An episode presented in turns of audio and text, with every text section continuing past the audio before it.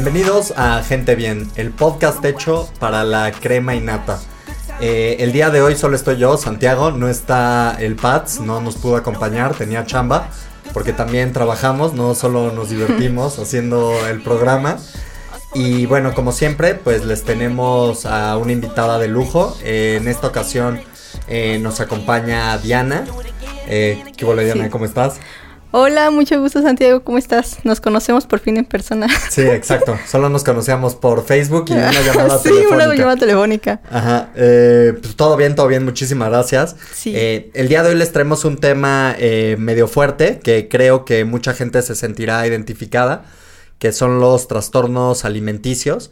Eh, yo conocí a Diana a través de un, eh, un foro de un grupo de Facebook. Así es. Y pues Diana padeció de anorexia durante unos años. Sí, bastantes. Más o menos yo creo que empecé a los 12, 13 años quizá. Tuve un pico a los 15 años que fue de plano ya lo máximo.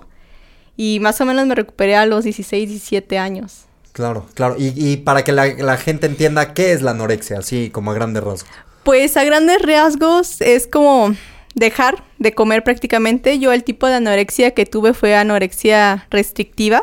Entonces, pues prácticamente vas restringiendo bastantes alimentos, porque ya sea que te preocupan las calorías, lo que estés ingiriendo, restringes bastante y se caracteriza también ya sea por el uso, a veces usas este, laxantes, algún otro tipo de medicamentos, o pues este, simplemente el dejar de comer y hacer un exceso de ejercicio, bastante ejercicio. Claro, y tú eh, básicamente, o sea, porque nos dices que pueden utilizar laxantes, varias cosas, ¿tú, ¿tú restringías nada más tus alimentos y también hacías ejercicio o cómo se presentaba en ti este tipo de, de trastorno? Yo la verdad empecé a restringir alimentos, o sea, al principio creo que, y no me dejarán mentir muchas, y incluso algunas personas, que como siempre como que empiezas a decir, ah, pues quiero una vida más saludable, ¿no? Y empiezas como que a todo bien, a cambiar hábitos, y metí más cereales integrales, esto fue aproximadamente a mis 11 años, y este, pues eso, ¿no? Este, cosas con grasa baja, más proteína, más frutas, más verduras. Y de un momento a otro empecé a restringir alimentos, o sea, incluso hasta algunas frutas ya no las comía. O sea, es increíble cómo a lo que esto te puede llevar. Empecé a restringir muchísimas cosas. Y a raíz de eso también tomaba una que otra vez, no la era laxante, es un medicamento que algunos médicos usan. Para esto mis padres son médicos, entonces hay un medicamento que cuando estás muy lleno, etcétera, luego me lo daban, ¿no? Entonces, creces en un ambiente en donde pues ya te sabes las medicinas. Yo sabía para qué era eso y cuando sentía que comía mucho, tomaba ese medicamento. No sé si pueda decir el nombre o no. Sí, claro que sí, sin ningún Se llama metroclopramida. Ajá. Ese medicamento se usa cuando te sientes muy lleno. Yo lo tomaba cuando, me, cuando según yo había comido mucho, que la verdad es que no. Y hacía un exceso de ejercicio. Yo creo que si te estoy diciendo tres horas, es poco. Diario. Diario. Y trataba de restringir, o sea, me supe todas las calorías. Y aproximadamente yo trataba de llegar máximo a mil calorías al día. Claro. pues está... Yo creo que quizá un niño chiquito o un bebé a lo mejor puede consumir eso, pero pues ya un adulto. Y en mi caso era adolescente, pues para nada.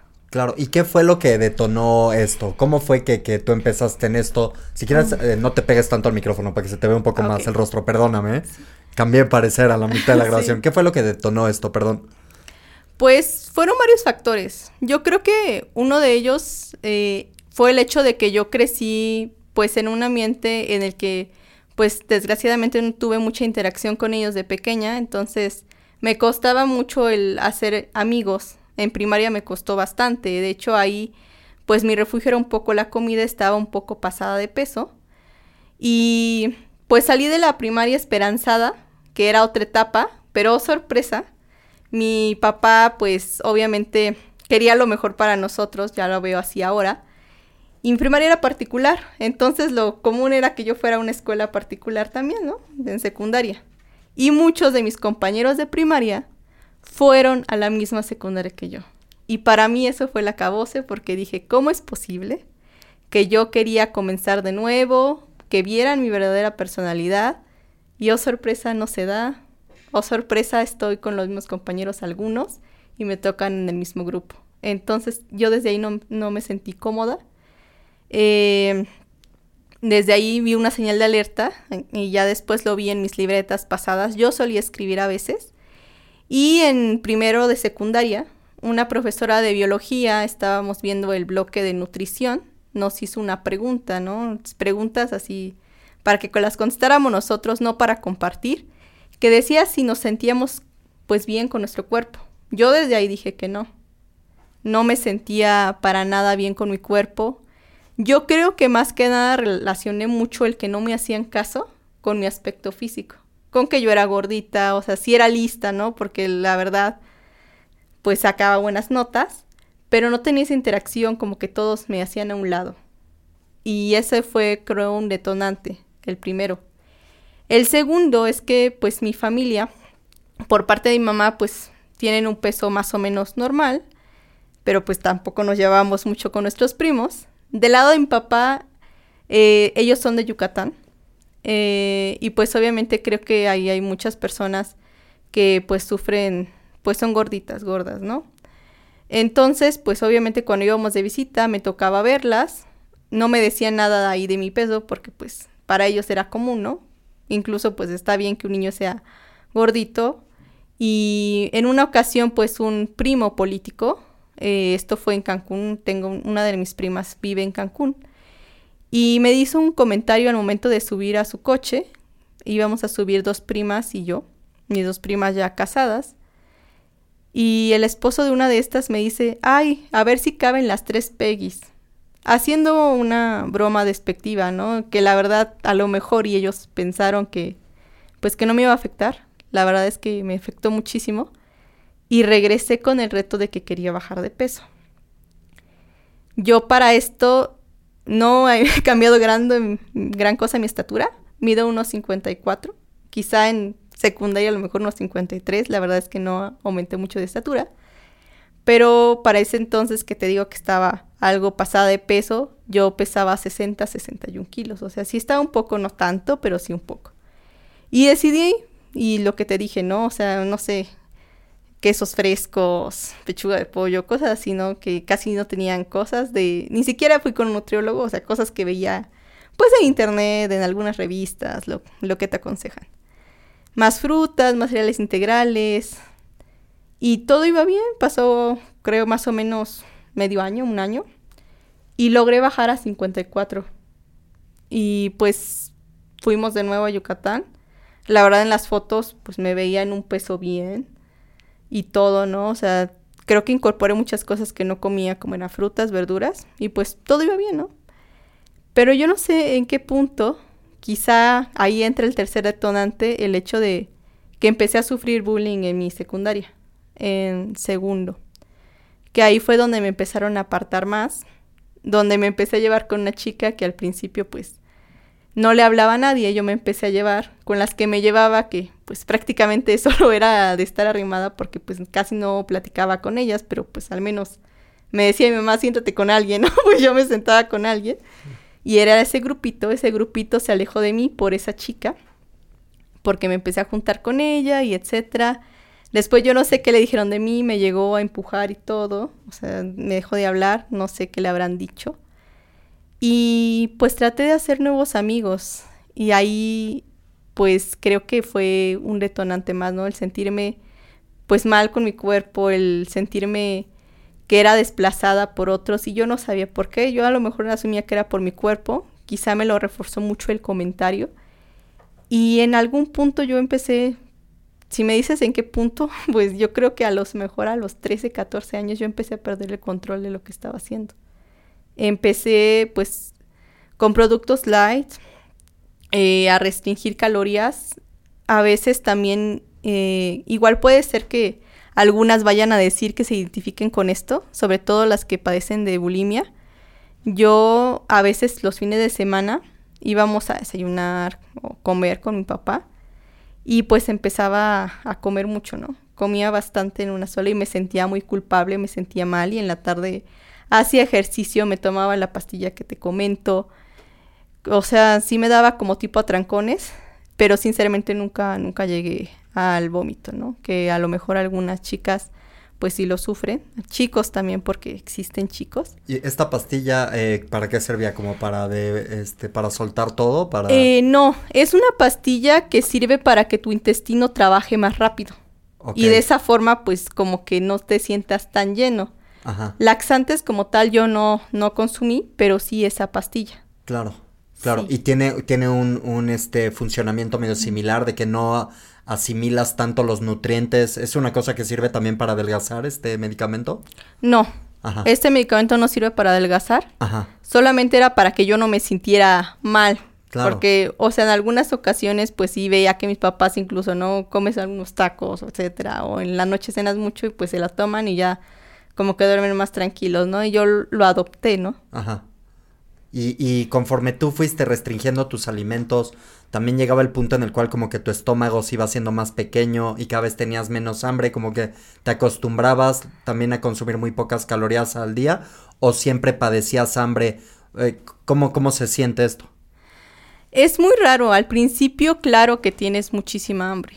O sea, por eso te digo que a veces los domingos o sábados, pues sí, ¿no? Ajá. Eh, de ahí de los domingos me quisiera rescatar algo. Este, yo pues soy de soy de Tlaxcala, no soy de la Ciudad de México, me vine aquí a estudiar y trabajar. Y pues, bueno, al revés que la mayoría de familias mexicanas, mi papá era el que se quedó en casa, mi mamá trabaja, entonces mucha mucha unión con ella no había. Y eso pues tiene mucho que ver para lo de después, ¿no? Ajá. Pero en cuestión de, de lo que me preguntas, pues sí tenía hambre, pero después como que no sé cómo explicarlo, esa sensación cuando acabas de comer, ¿no? Y algo, algunos alimentos como que se te queda tu saborcito a pesar de que te lavas los dientes, yo a veces ya así sentía. Y obviamente era para todo, ¿no? O sea, yo, por ejemplo, desayunaba y pues buscaba un espacio donde no me vieran y empezaba a subir, bajar escaleras, de estar caminando, ¿no? Eh, comía y lo mismo, ¿no? Eh, para que te des una idea, cuando llegó un pico, yo iba este, a clases de francés. O sea, la verdad es que sí crecí en un ambiente algo privilegiado. Y pues la clase de francés en una combi que tomaba me quedaba 20 minutos. Lo que yo hacía era salir de la escuela antes. Eso fue para mi fiesta de 15 años que ni siquiera disfruté pero para ese punto ya estaba muy mal. Y yo les decía a mi, papá, es que tal profesor me pidió llegar antes a la escuela, ¿no? Eran clases vespertinas, me salía de la escuela temprano con la excusa de que iba a practicar mi vals o cosas así, ¿no? Me salía, este, comía algo ligero, o sea, te estoy diciendo que contaba calorías y me acuerdo que tenían que ser 300, 400 lo que comía, porque sí las contaba, medía todo. Y de ahí caminaba pues desde mi casa hasta la escuela, que yo creo que aproximadamente han de estar como 6 kilómetros. Aproximadamente 6 kilómetros. Caminaba todo eso. ¿Cómo no me atropelló nada? Porque pues era una autopista, no sé. ¿Cómo no me desmayé? Tampoco sé. Porque todavía después de que caminaba eso y tenía mi clase, me salía antes porque iba a practicar mi vals. De nuevo era mi excusa, ¿no? Pero en verdad, en, vez de eso, pues me iba a hacer zumba, me iba, o me iba a hacer spinning, cualquiera de las dos cosas. Nunca entendí cómo, cómo no me desmayé, porque hay chicas que sí les pasa, que sí se desmayan porque hacen muchísimo esfuerzo. Claro, y, y tú que estás un poco más empapada del tema, ¿esto suele detonarse mucho en la pubertad? ¿Es como una constante en muchas otras chicas y chicos que, que, empiezan a padecer estos trastornos, como el momento en el cual te empiezas a madurar y una niña se empieza a convertir en una mujer, ¿tú crees que surge en ese momento?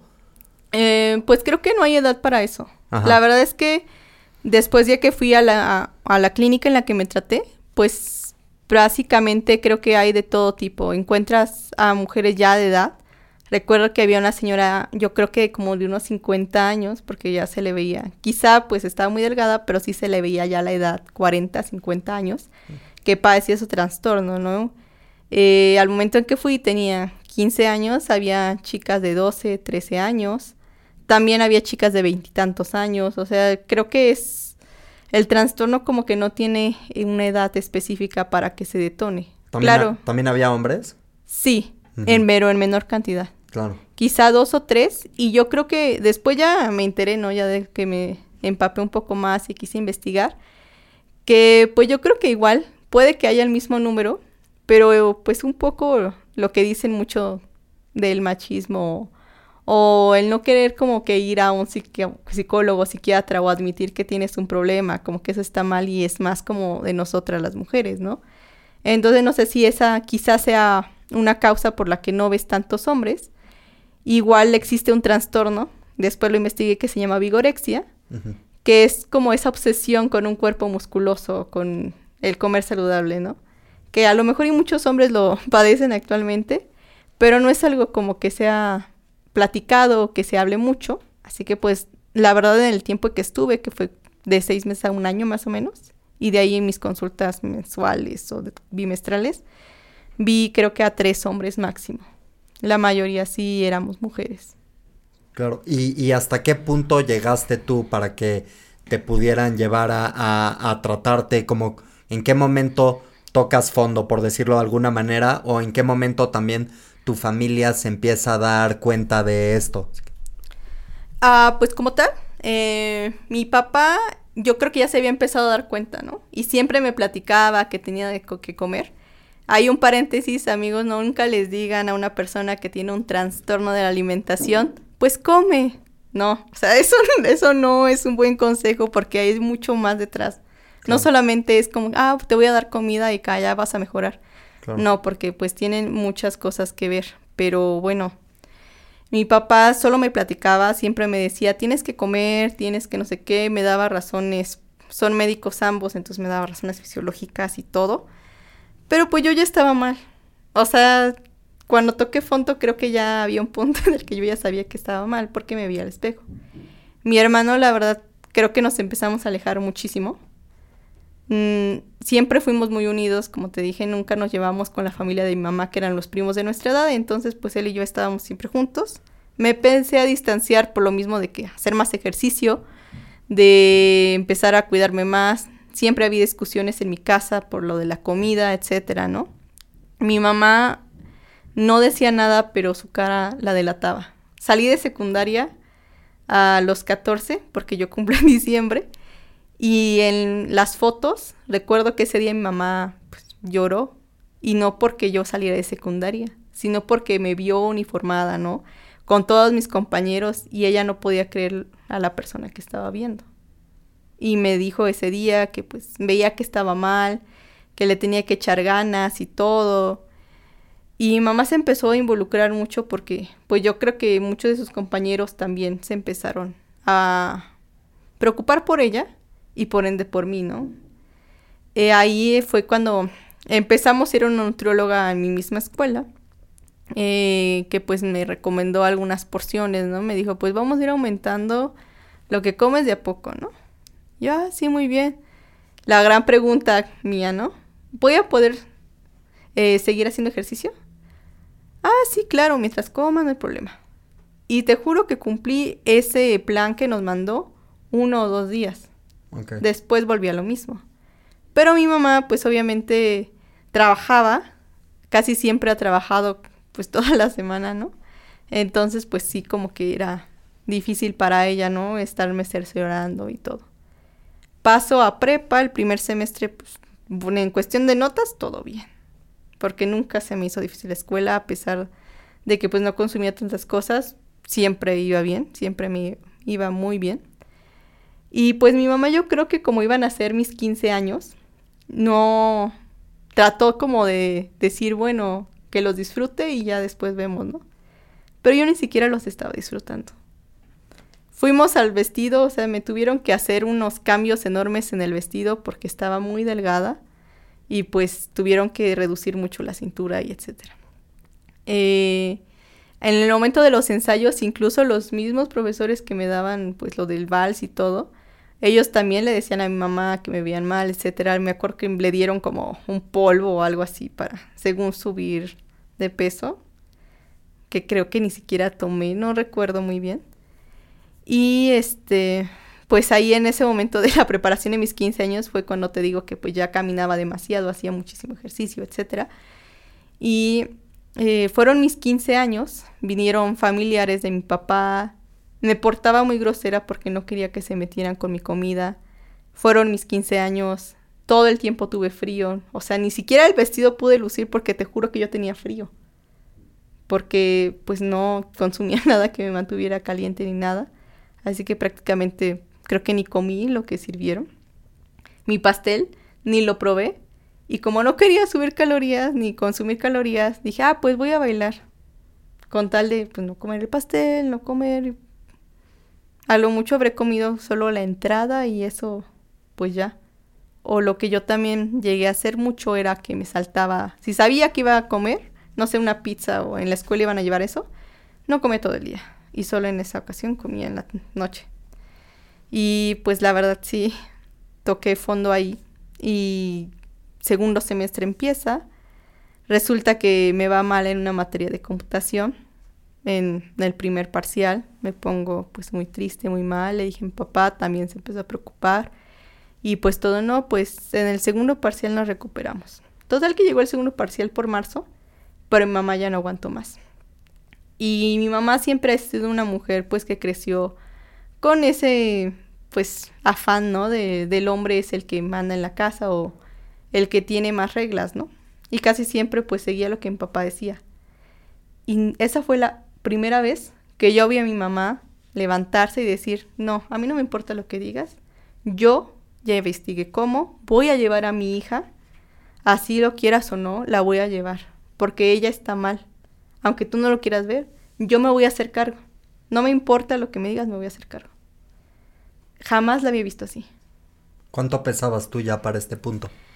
Eh, como tal, no me había pesado, sinceramente, hasta que fuimos, primero fuimos a, como mi mamá trabaja en la Secretaría de Salud, Ajá. fuimos al Hospital Infantil Tlaxcala, tienen una nutrióloga sí, y psiquiatra. Me vieron las dos y cuando me pesaron pesaba 34 kilos. Ok, y está muy grave. Y, y este, al, principio a ti te habían llevado con una nutrióloga. Este tema no es solo de nutrióloga, ¿verdad? O sea, esto no lo debe ver, no es, no es, o sea, ellos lo están, se ve como una manera muy superficial, que es nomás, hay que ponerle una dieta con más calorías, ese no es el problema de fondo. No, porque creo que como tal, tú sabes que tienes que comer. Al menos yo llego a un punto en donde yo me veía al espejo y veía mis huesos prácticamente. Y yo siempre me decía, ya, mañana voy a comer más. No podía. No sé qué pasaba en mí, que había algo en mi mente que decía, no, no lo hagas. Pero yo sabía, ¿no? Era una lucha interna. El que yo sabía que estaba mal, porque pues yo sabía que estaba mal. Ya me veía y yo decía, esto no está bien. O sea, ¿qué me está pasando, no? O sea, esto no, estoy, no está bien. Todo el tiempo tiene frío, todo el tiempo tengo frío, todo el tiempo se me cae el cabello. Ajá. Eh, ¿Qué, otra, ¿Qué otras cosas te pasaban? Después supe que me empezó a salir, después me di cuenta que me empezó a salir un poco de vello en la espalda, precisamente reacción de mi cuerpo para mantener un poco el calor. Ajá. No me había dado cuenta, pero pues con lo mismo, ¿no? Eh, demasiado amarilla, ¿no? También era otro factor. Este cansancio, pues como tal, yo creo que si lo sentía, pues no sé, mi mente lo bloqueaba o algo así. Porque cómo aguanté tantas horas de ejercicio, quién sabe. Pero principalmente era eso, ¿no? El tener mucho frío. Yo prácticamente siempre andaba con suéteres, con bufandas, así fuera invierno, primavera, todo el tiempo yo tenía frío. Porque pues no, no consumía nada. Y sí, pues me di cuenta que estaba mal. Y pues claro que no es solo de nutrición, mi mamá lo sabía. Mi mamá antes me llevó con una o dos psicólogas que como tal no me sentí en confianza porque prácticamente fue como echarme la culpa a mí y de nuevo volver a pues que coma, ¿no? Desgraciadamente, a diferencia pues de esta ciudad, en Tlaxcala no hay clínicas para esto. Ajá. Cuando llegamos al hospital infantil, la psiquiatra que me vio incluso dijo, pues voy a tratar una semana más o menos, pero yo creo que la vamos a mandar a la ciudad, porque Tlaxcala no tiene experiencia, no tiene ni un hospital psiquiátrico, ni, un ni hospital de especialidades hay y esta psiquiatra nunca había tratado un tema de trastorno alimenticio. Tú ibas a ser la primera persona con la que ella trataba. Así es. Yo era la primera persona con la que trataba. Ajá. Me recuerdo que me dio un medicamento. Ajá. Y pues nos estuvimos viendo yo creo dos semanas. También la nutrióloga me dio un plan de alimentación. Ajá. igual, ¿no? Vas con el psiquiatra, platicas con ella, etcétera. Pero yo ya estaba muy mal. Las veces que iba y si me tenía que esperar, solita me ponía a caminar como loca. Entonces, en una de esas, pues esta psiquiatra me vio Ajá. y pues luego, luego que pasé me dijo, no, la, yo, este, yo tomé un tal curso, un diplomado en tal, este hospital y pues sé que ellos tienen una clínica y le voy a mandar la hoja de referencia y para México. Y así fue como pues llegué al hospital que la verdad me ayudó bastante, el hospital José Ramón de la Fuente. Ajá. Eh, este hospital es, es como el Centro Nacional de Psiquiatría, ¿no? ¿O qué, qué, qué hospital es? Perdón. Ya me habías Este- comentado, pero. Ajá. Es el hospital de psiquiatría José Ramón de la Fuente. Ah, ok. Ajá. Este, hay como dos. Ajá. Eh, a mí me parece que un, el otro que no recuerdo cuál es su nombre, es más para gente que es más como agresiva o algo así. Aquí va más gente como a tratarse, pues, pláticas y todo eso, ¿no? Yo Claro. fui a este hospital, pero pues obviamente somos de provincia, ¿no? No sabíamos ni qué. Pensábamos que era como el de cancerología y mi mamá buscando quién nos iba a llevar, porque te digo que mi mamá decidida que me iba a llevar sí o sí. Y ahí te das cuenta también, ¿no? Un poco de que cuando estás mal, todo el mundo quiere ayudar. Ajá. Y ahí pues un tío sí, ¿no? Nos trajo a la ciudad un día, nos fuimos, me acuerdo, en la madrugada o a las 12 de la noche, una de la mañana, porque pues obviamente no sabes, piensas que te tienes que estar formando para ver que si pasas o no. Teníamos esa idea en... Ya como a las 4 de la mañana ya estábamos afuera del hospital. Este hospital está por Tlalpan. Ajá. Eh, y ya pasamos y ahí en ese hospital lo malo, mm, desgraciadamente como todos los servicios de salud, o la mayoría en México, Ajá. pues son muchísimos filtros. Eh, llegas, te formas obviamente, si es que hay gente, y pues vas a, es como una tipo recepción, ¿no? Y pides una preconsulta. Y ese es el primer paso. O sea, todo un día te vas a formar para una preconsulta. Ajá. Después de la preconsulta, pasas a la preconsulta, que supongo que son residentes, la verdad nunca supe bien. Y esos residentes que hacen como un pequeño diagnóstico, y ellos son los que te derivan a las distintas clínicas que hay ahí. Hay de bipolaridad, de trastorno de, trastorno límite, hay incluso una clínica de geriatría, de adolescentes. Ajá. Hay de varias, ¿no? De adicciones, que está al lado de donde está la de trastornos. Y pues ya después ya inicias. Pero todo eso se tarda tres o cuatro meses. La ventaja Ajá. es que no tanto porque mi mamá fuera médico, sino porque llegamos y pues yo, como te dije, ya estaba muy mal. Desayuné y obviamente pues dije, yo me voy a quedar sentada. Y empecé a caminar por todo el hoy ahí. Subía, bajaba las escaleras, hacía una vuelta, dos, tres. Y yo creo que a lo mejor las que estaban en recepción me vieron. Y el, cuando llegó el turno de mi mamá, pues yo creo que le señaló que quién era yo, ¿no? Y empezó a llorar. Mi mamá se, se destrozó ahí, lloró muchísimo. Que por favor ayuden a mi hija y no sé qué. Y yo creo que me vieron tan mal que dijeron, bueno, le vamos a dar la preconsulta ahorita. Y pasé. De esperarme tres meses, pasé ese día. Ok. Y cuando te hacen la preconsulta, ¿qué te hacen? ¿Es físico? Ahí es donde te pesaron por primera vez. ¿Te hacen un cuestionario? ¿Qué, qué te hacen aquí en la preconsulta? Para poder determinar si sí tienes un trastorno alimenticio, ¿no? Eh, como tal, mi mamá pues llevó la hoja de referencia de la psiquiatra de Tlaxcala. Ajá. En Tlaxcala fue donde me pesaron y me enteré que tenía 34 kilos. Ok, ok, ok. Eh, aquí, pues obviamente nada más es, pues, pues sí, un pequeño, así como ahorita, una pequeña mesita, dos personas de cada lado y te hacen algunas preguntas, ¿no? Ahí pues sí me alteré mucho ahora que lo recuerdo, ¿no? Porque en ese momento no vi la magnitud, pero hay una pregunta que te hacen Ajá. que si has tenido ideas, ¿no? De, pues, suicidio. Porque algo, es algo que se tiene que hablar. Y yo obviamente yo respondí sí. Obviamente no con un arma, pero yo sí decía, pues, dejo de comer lentamente, ya. Claro. Porque obviamente yo también creo que empecé a sentirme alejada. Porque a veces cuando yo me subía o estaba caminando como local en la segunda planta de mi casa, pues sí escuchaba de plano que a veces reía, ¿no? O platicaban mi- mis papás y mi hermano y yo me sentía celosa. Y yo decía, bueno, ellos van a estar bien sin mí. Veo que se ríen, veo que platican. Pues, ¿qué hago, no? o sea, Claro. sí me sentía algo así. Que no era el caso, pero pero yo sí lo sentía de esa forma.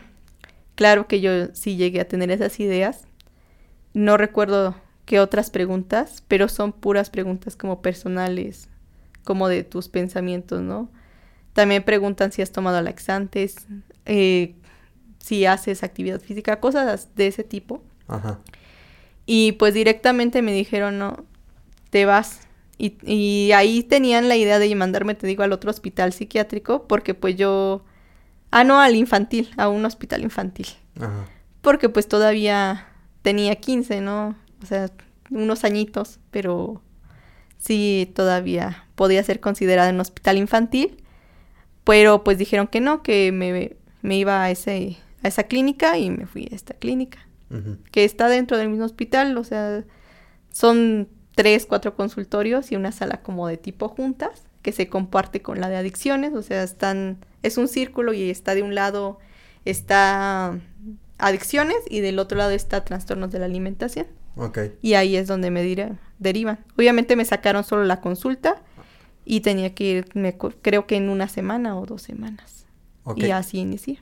¿Y quiénes pueden tener acceso a, estas clínicas? ¿Esto era porque tu madre eh, trabajaba en el sector salud y ella estaba en el ISTE? ¿O una persona que no está afiliado a una... también para que el público lo sepa? Ajá, ¿puede, ¿podría ir cualquier persona y tratar de pedir ayuda ahí o necesitas estar afiliado? Este hospital psiquiátrico pertenece a la Secretaría de Salud, así que hasta donde me quedé, a menos que las políticas vayan cambiando con este gobierno, Ajá. pero hasta donde me quedé es un hospital público. Eh, cualquier persona va.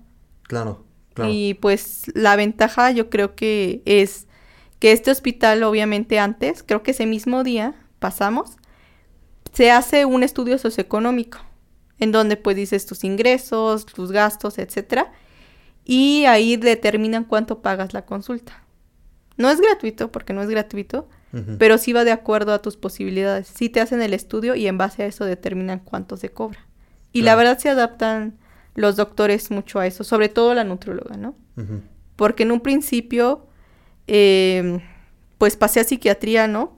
Pero también a nutrición. Leo, ¿no? Empezaron ahí con batita, ahí sí, así en ropa, ¿no? solo con la batita. Y este, me dieron un plan.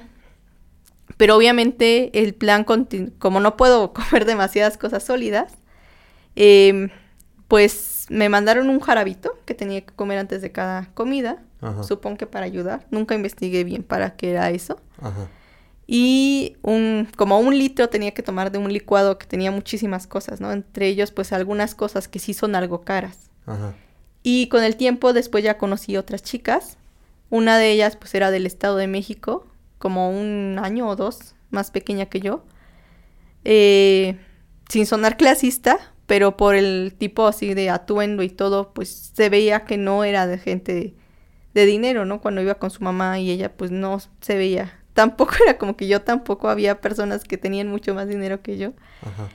Pero esta chica recuerdo que nos dijo que allá no le habían mandado, ¿no? Porque ese día me senté a platicar yo, una chica que por ballet fue que, que cayó en esto, ¿no? Practicaba mucho ballet, tenía mucho más acceso, pero pues obviamente nos daban como el mismo plan, ¿no? Ah, sí, que te tomas el licuado y no sé qué, estaban platicando de eso, ¿no? Ajá. Y la otra chica nos dice, pero ¿cuál? Es que a mí pues no, no me mandaron eso y etcétera pues porque no, mi, pues mis papás no pueden estar pagando esos productos, ¿no? Que pues en sí eran mucho lo que son leches, nueces, fruta. Imagínate todos los días un litro, pues cuánto te vas a estar gastando, ¿no? Claro, claro. Entonces, pues sí se adapta y la nutrióloga le mandó otro plan, pero también era para pues recuperar el peso que se perdió, se perdió, perdón. Sí, claro, claro. Pues qué importante que también pudieran hacer planes adecuados para las distintas necesidades. Cuando yo hablé contigo por teléfono, pues también me comentaste que tú tenías esta idea que era como una enfermedad de, de, de personas privilegiadas y que esto en realidad pues no distingue, que puede pasar en cualquier lugar. Y eh, en qué clase de tratamientos llevabas? Llevabas ahí nutrición, pero también te daban psiquiatría, te daban medicamentos psiquiátricos cuando estabas ahí. ¿Qué, qué, qué más te daban ahí? Sí, eh, me daban psiquiatría, ahí como que empiezas, obviamente creo que en el primer momento, en la primera consulta me espanté, ¿no? Ajá. Porque la psiquiatra sí fue un poco dura conmigo y sí me dijo, Bel, o sea, así como estás, cero actividad física, no puedes hacer eso. Ni siquiera así como cosas, me gustaba sudo el sudoku tampoco porque involucraba pues utilizar mi mente Ajá. y quieras o no, calorías. Y no puedes estar quemando nada porque ya le hiciste muchísimo daño. Claro. Rompecabezas tampoco. Lo único que sí mm, podía era como leer, pero que fueran novelas, no textos científicos, que pues no tenía problema, me encanta leer. Y televisión, que quedé harta, la verdad. Sí entendí con esto del COVID, la verdad sí me sentí muy feo porque creo que a nadie le gusta estar encerrado y, y lo viví por unos meses y no es bonito estar encerrado sin poder salir, para nada.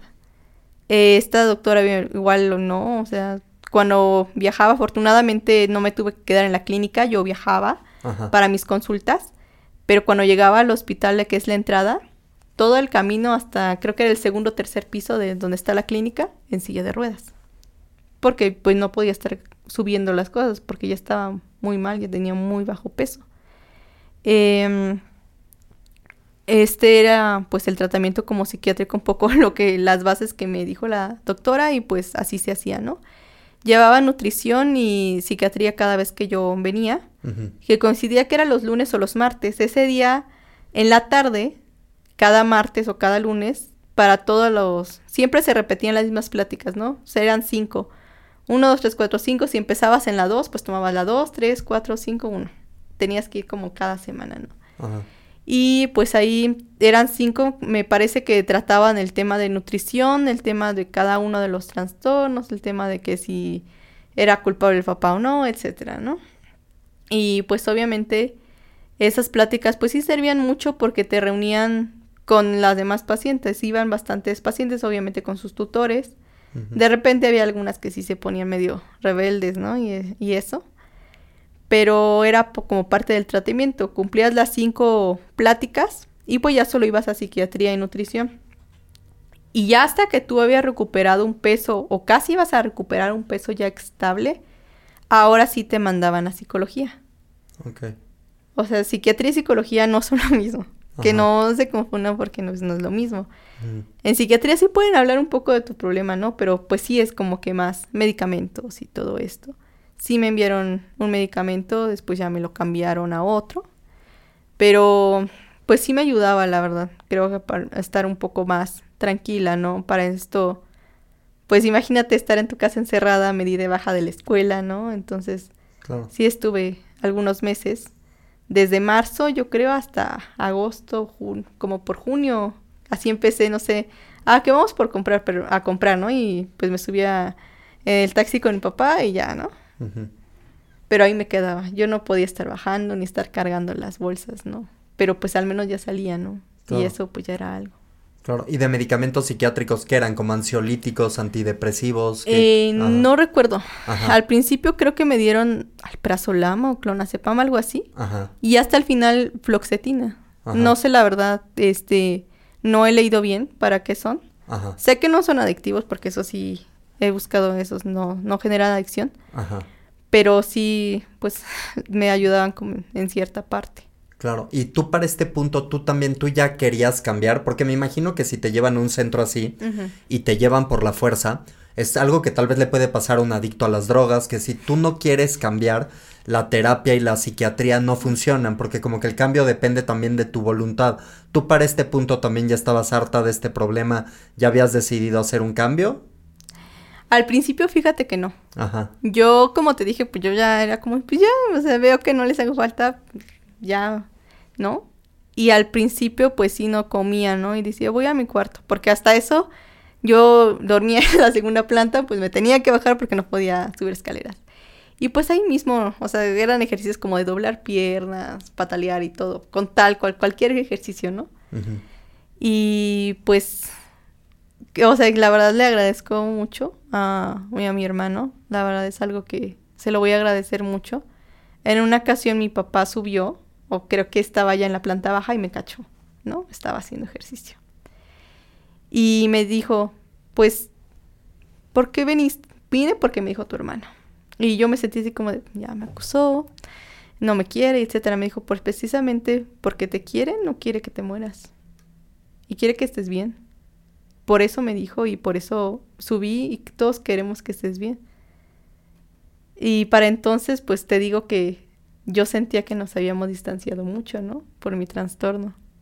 Y pues obviamente el que pues mi, mi mamá, mi papá me dijeran eso, fue como de, pues todavía le importo, todavía me quiero, o sea, no, no soy un cero, o sea, si nos alejamos a lo mejor fue por, fue por mí, porque sí lo pensé, dije, me alejé quizá por mí, pero él me sigue queriendo, porque me quiere y simplemente me quiere viva.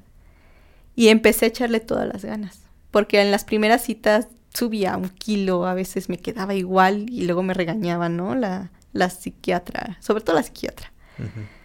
La doctora Galván, sí, la recuerdo mucho y la nutrióloga era la doctora Blanca. Eh, obviamente ahí empecé a echarle todas las ganas.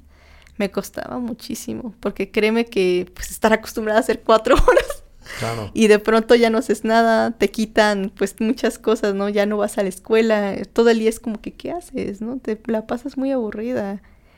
Y obviamente mi familia, pues algunos me empezaron a visitar y todo eso, pero no me gustaba que me trataran como enferma, como si fuera especial.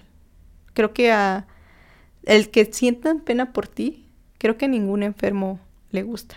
Claro que te traten como persona, yo creo que sería lo mejor.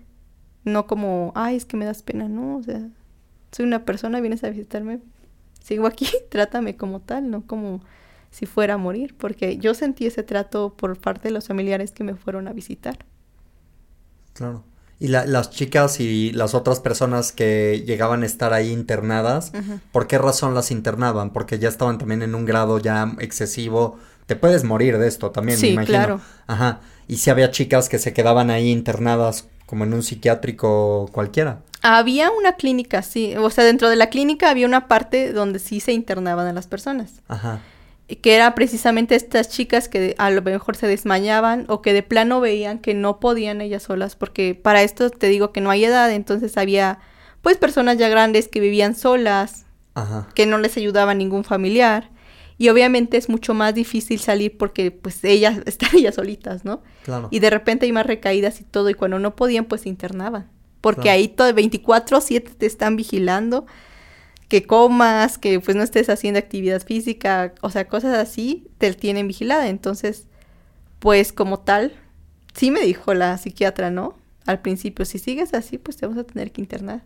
Y yo no quería, o sea, imagínate, te alejas, y más yo, porque en la ciudad yo no conocía a nadie. Claro. Aquí pues, o sea, mi vida no era aquí.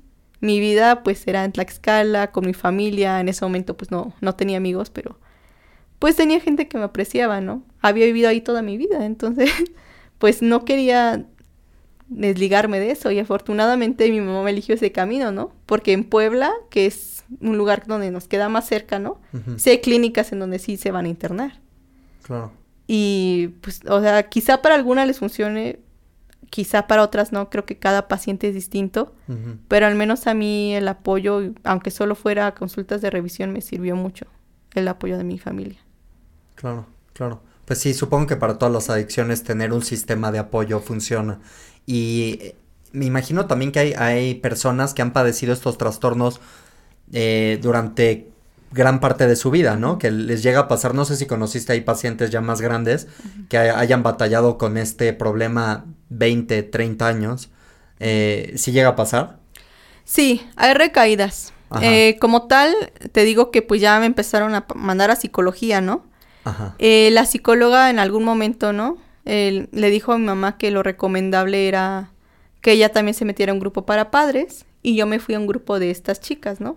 pero ya estaba algo recuperado de peso. El grupo en donde yo me metí eran chicas que ya se habían recuperado como tal de peso, o casi estaban recuperadas de peso, pero que de repente tenían recaídas, o había momentos en los que pues el trastorno podía más que ellas.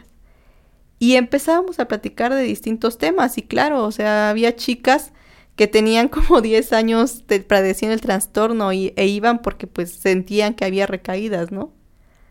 Entonces, pues ahí este pude platicar más porque ahí te das cuenta que no eres la única, que sí se puede, que de repente no, o sea, también se sentían, no sé, comían algo y se sentían a veces culpables y todo. Y pues te das cuenta de que no eres la única y eso está muy padre, ¿no? El grupo de padres de mi, de mi mamá, mi papá desgraciadamente no quiso ir, que yo creo que fue el mayor error de su vida, pero bueno.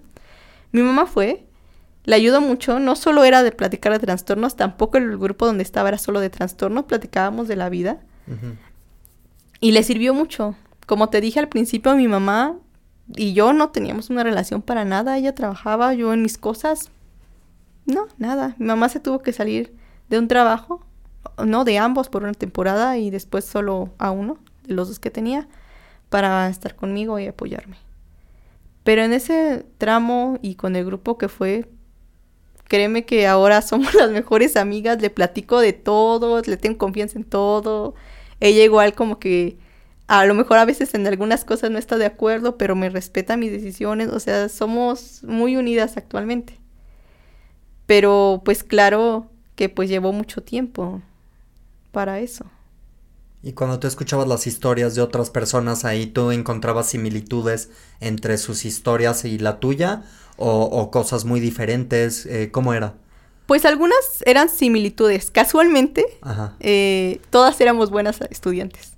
Todas éramos alumnas de 10, súper aplicadas. Todo bien en la cuestión escolar. Que a lo mejor muchos piensan, es que cómo, porque si les, si ya no tienen energía y cómo piensan y todo, pues no, no, yo tampoco sé explicarles cómo, pero todas ahí en ese grupo éramos buenas para la escuela.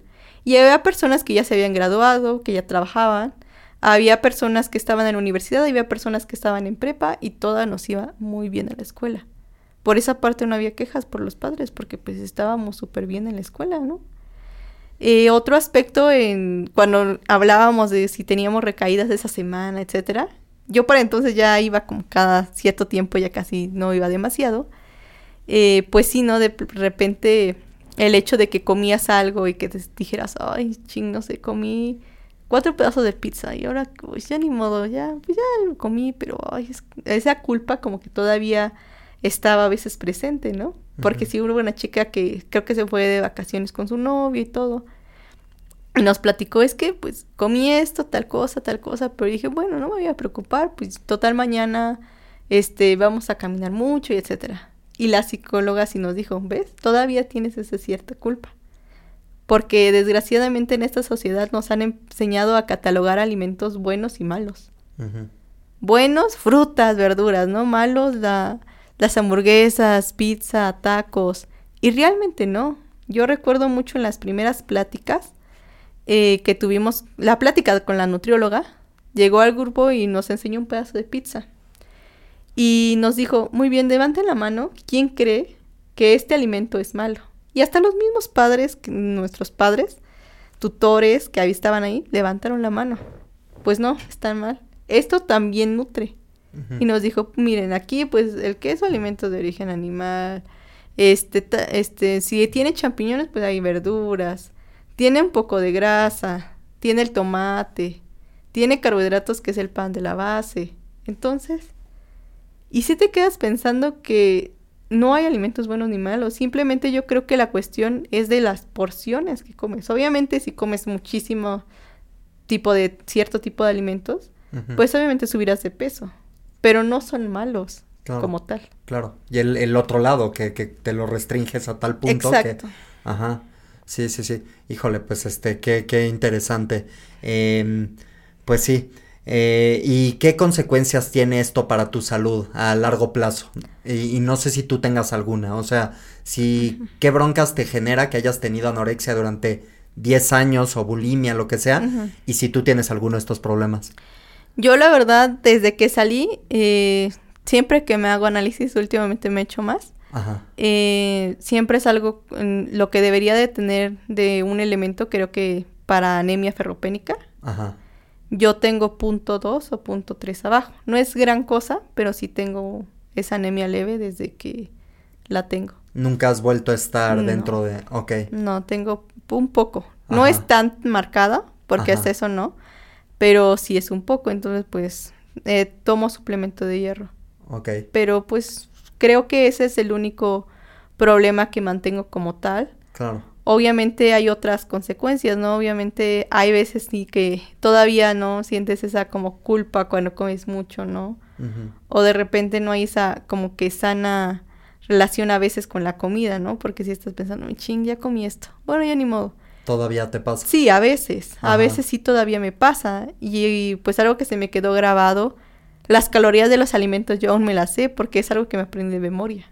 Claro. Y si tú me preguntas, yo te puedo decir cuántos tiene un pan, cuánto tiene tal fruta, cuánto...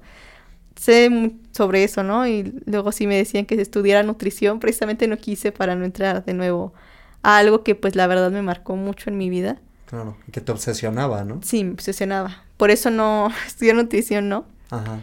Em, pero sí es algo, creo que esas dos cosas son las que me han llegado a pasar. Pero yo creo que también dejó cosas buenas el que haya padecido eh, la anorexia, sí, dejó cosas buenas también. Claro, como qué cosas, en, tu carácter, en, qué. Me volví más tranquila. En secundaria sí era muy como querer como saberlo todo. Era una saberlo todo y a veces como que sí tenía cierto tipo de frases, ¿no? Me volví un poco más empática, poco más tranquila. el cambio con mi mamá fue enorme, o sea, creo que si no hubiéramos ido ahí, yo creo que nunca nos hubiéramos hablado tanto como ahora. Eh, otra cosa muy buena fue que obviamente me di de baja, como te dije, de la escuela y al momento que la retomé, pues eran otros alumnos, ¿no? Era una generación anterior, bueno, más baja. Ya pudiste empezar de nuevo, que era lo que tú querías. Sí, empecé de nuevo, ¿no? O sea, no conocía a nadie. Había uh, una amiga que cuando estaba en secundaria de repente me ella estaba en segundo yo iba en tercero y de repente me iba con ella y sus amigos. Entonces yo recuerdo que cuando me dieron a escoger a mí qué grupo quería, ¿no? En la escuela, y vi un nombre y dije, me voy con ella. Y eh, Diana Cante, mi tocaya, la verdad. Eh, pues en secundaria creo que cuando estaba con ella eran los pocos días que me sentía bien. En prepa por ella me fui y por ella fue que conocí a mis amigos, que aún conservo. Mis amigos eh, Alexis, Roberto, Karen, eh, Bruno después y mi tocaya Dianita. Creo que si no hubiera pasado eso, nunca los hubiera conocido. Y fue la primera vez que yo pude darme el lujo de decir tengo amigos. Y buenos amigos. Con los que actualmente a lo mejor ya no hablamos tanto, porque pues obviamente cada quien tomó su rumbo. Yo me vine hasta la Ciudad de México pero todavía cuando nos vemos, pues nos vemos con gusto, como si no nos hubiéramos dejado ver, de ver nunca. Creo que es algo que yo digo es bueno. Finalmente creo que todo tiene un porqué y que dejó cosas buenas, ¿no? También ahí me di cuenta que personas pueden ser hipócritas y que personas no. Porque muchos familiares nos apoyaron, muchos familiares me visitaban, preguntaban por mí.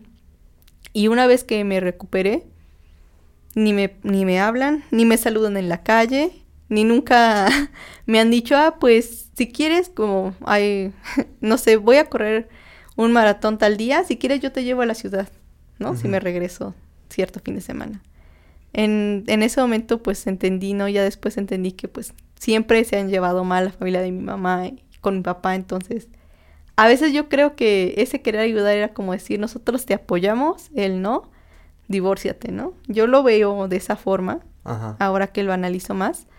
Pero sí, ¿no? Son personas, o muchos de ellos fueron personas que, o son, que fueron cuando yo estaba quizá mal, por el morbo más que nada, no porque sintieran empatía o no porque les preocupara, porque actualmente no, no, no me visitan, no me hablan, no les importa mucho mi vida y pues está bien, ¿no? Si no les importa nada, pues está bien.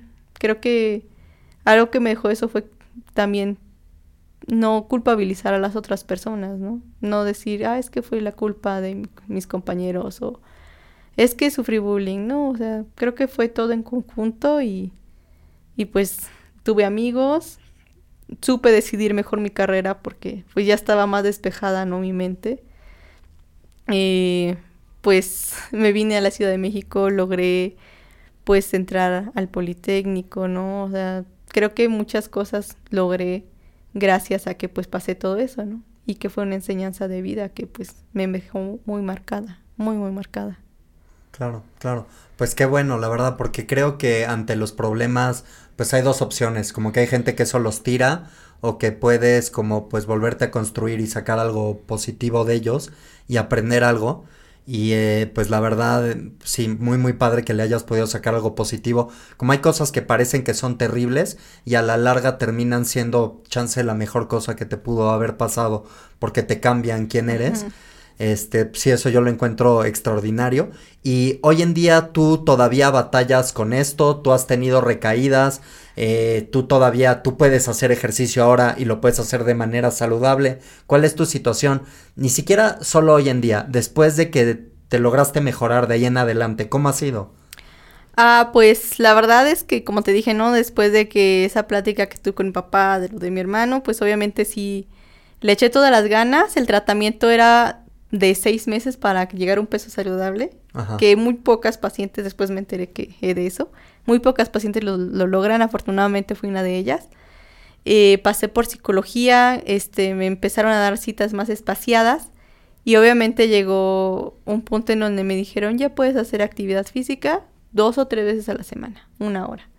Después ya puedes hacer actividad física si quieres todos los días a la semana, pero pues tal, ¿no? O sea, tú dime qué actividad física haces y ya más o menos te diseño el plan, ya, muy bien. Y pues sí, no, o sea, la verdad es que en prepa sí hacía ejercicio aproximadamente como dos horas diario, obviamente ya comía bien, ya todo, o sea, como que ya no me sentía mal, ¿no? o sea, ya tenía pues, yo creo que ayudó mucho que pues ya tenía amigos, ¿no? Ya mi relación con mi mamá era otra, mi relación con mi hermano volvió a mejorar muchísimo, ¿no? O sea, todo, pues llevé como ya una vida, me sentía muy feliz con mi vida después de eso yo creo que eso me ayudó mucho, pues a no pelearme, ¿no? Con la comida, ¿no? Ya no la vi como una enemiga, sino como que parte, ¿no? Que forma parte de, pues, muchas reuniones, de muchas ocasiones, que está ahí presente y todo. Entonces, pues creo que en parte sí le empecé desde que le empecé a echar ganas, pues mejoré bastante mi relación con la comida y con el ejercicio, obviamente. Pero eso sí, no, nunca dejé de hacer ejercicio. Creo que lo agarré ya en vez de, o lo he agarrado también actualmente, en vez de que me preocupe por, ay, ¿cuántas calorías voy a quemar? Ay, es que ya comí mucho y pues tengo que hacer ejercicio. No, creo que ahora lo veo como una parte de mí que se deshace del estrés cuando estoy muy estresada. Claro. Lo veo como esa parte. Y pues es una parte yo creo que más sana. Eh, pues que hasta actualmente lo hago, ¿no? Porque pues creo que ya forma parte un poco de mí. Claro, y también es como una de estas actividades en las cuales tú le puedes dar como control a tu vida, que chance también es algo como que buscabas con el trastorno alimenticio, que la vida es tan caótica.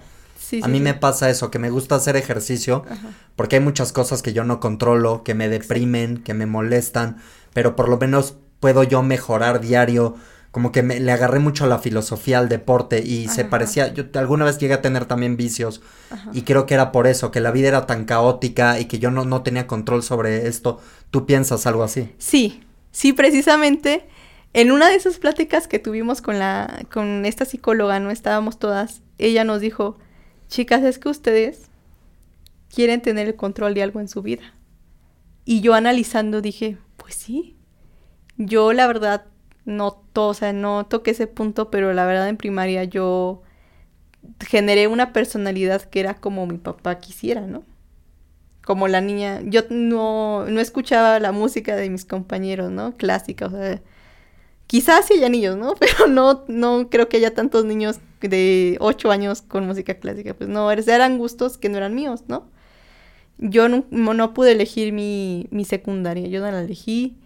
Eh, como que mis calificaciones eran porque pues no, no quería defraudar a mis papás. O todo el tiempo creo que yo sentí que pues nunca había tenido un control sobre eso, ¿no? Y cuando esta psicóloga me dijo, no, es que, chicas, ustedes quieren tener el control sobre algo en su vida. Y ese algo en su vida son las calorías, es el ejercicio, es ver qué vas a comer. Y sí me hizo mucho sentido. Incluso ahorita que salió, está muy de moda la serie de Hairstopper, hay una parte en el, que, en el que uno de los personajes que tiene un trastorno, ¿no? Le dice eso, es que quiero tener control de algo en mi vida. Y precisamente sí, ¿no? Porque tú quieres controlar algo, o sea, que nadie intervenga en una decisión que tú quieres tomar. Y esa es, no es muy buena, ese control, pero lo haces y lo tienes, porque lo tienes. Es tu cuerpo, es tu boca, es tu estómago, tú lo controlas, nadie lo puede controlar. Y precisamente es ese control lo que se busca, lo que muchas buscamos, tener control sobre algo. Claro, claro. Y eh, ya por último, entonces me, tú me comentabas que la mayoría de las chicas o, hombres también que van a esta clínica, la mayoría no se curan, o no, no pueden dejar el trastorno. Eh, pues no es que no puedan, sino que tardan más tiempo o tienen muchas recaídas. Por eso te decía que yo creo que cada paciente es único, porque conmigo, o sea, las circunstancias se presentaron de cierta forma. Es lo que también en una ocasión platicaba con este una chica que también en este foro de Facebook tiene un proyecto, ¿no? También platiqué con ella. Ajá. Y sí me decía, ¿no? Que desgraciadamente tenía razón en cuestión de que pues en México hay lugares donde no hay ese acceso, ¿no? Yo te digo que vi con esa chica del Estado y con algunos otros que no todos somos del mismo nivel socioeconómico, que tenemos distintas edades y es muy triste que en mi ciudad no haya. Porque después nos enteramos de la misma psiquiatra que al principio me derivó a México, nos habló dos veces por teléfono porque le habían llegado otras dos chicas. Nunca supe qué fue después de esas chicas. Pero imagínate, o sea, puede ser que digas, ah, es que es un estado pequeño. Y debería de haber atención también en los otros estados. No es posible que todo esté centralizado y que tengas que venir hasta la Ciudad de México. Porque te, o sea, tienes que pagar pasajes. Tienes que pagar la consulta. Si te quedas porque estás muy mal, los familiares tienen que pagar hospedaje. Y entonces todo ese dinero no se tiene. Muchas personas no lo tienen. La verdad sí tuve cierto privilegio, ¿no? Las personas pues que viven en ciertos lugares como es el caso de la Ciudad de México, si pueden tener acceso, pues tómenlo. Porque es una oportunidad que a lo mejor muchas personas no tienen.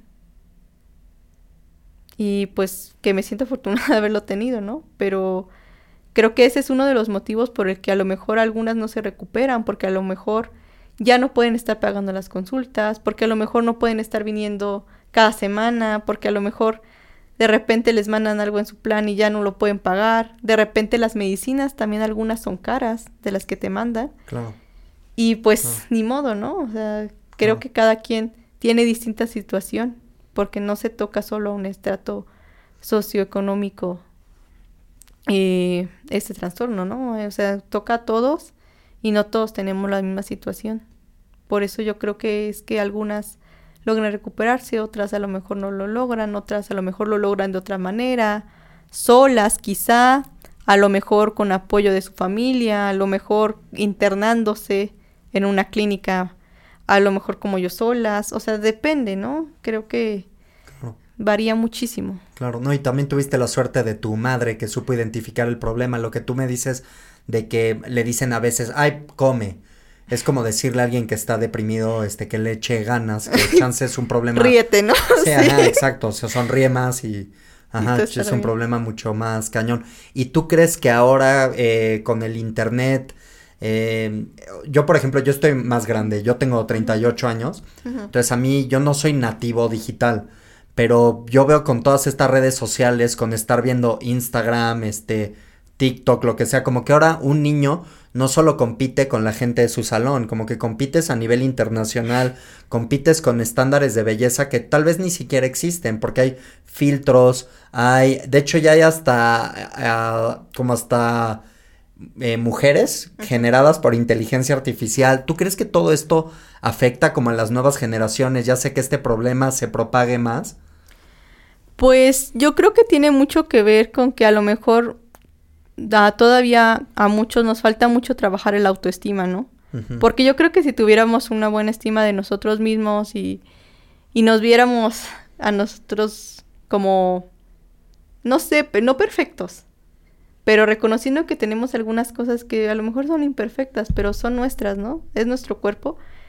como no lo sabemos reconocer, es muy fácil decir, ay, es que, ya viste, es que tal persona, pues, ay, no, sí se ve mejor que yo, o es que no es posible que, no sé, mis piernas sean muy delgadas, o, ay, es que, es, no sé, estoy muy gorda, no me queda bien este pantalón, ay, es que estoy muy delgada, no tengo glúteos, no tengo pechos, o sea, e, es, creo que es mucho eso, ¿no? El no trabajar la autoestima.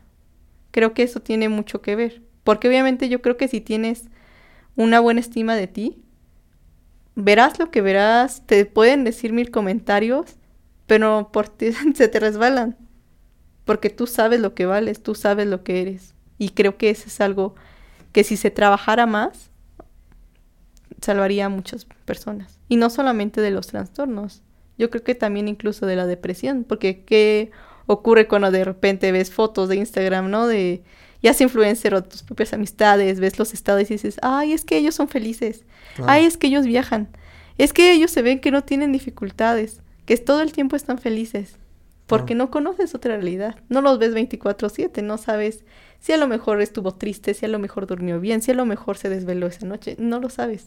Claro, pues es una ficción es todo una eso. ficción. Ajá. Pues este, la verdad, tu historia extraordinaria.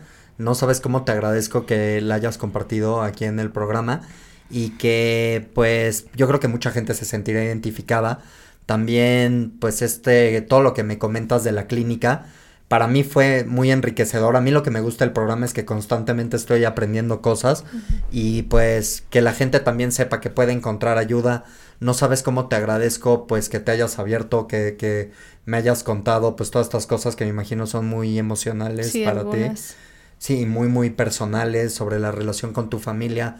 Eh, pues muchísimas gracias por acompañarnos. No, a ti Santiago, al contrario, sí, espero que a muchas chicas les sirva, que si se sienten identificadas, pues sepan que no están solas, que hay muchas personas que sí se han logrado recuperar, que no somos perfectas, porque a lo mejor nos quedarán algunas cosillas, pero pues que ya estamos aquí, ¿no? O sea, yo ya tengo 24 años Y algo que siempre me servía y espero que a ustedes también les sirva, yo misma me decía, si me muero hoy, ¿qué tal si yo tenía la oportunidad de conocer, no sé, al amor de mi vida?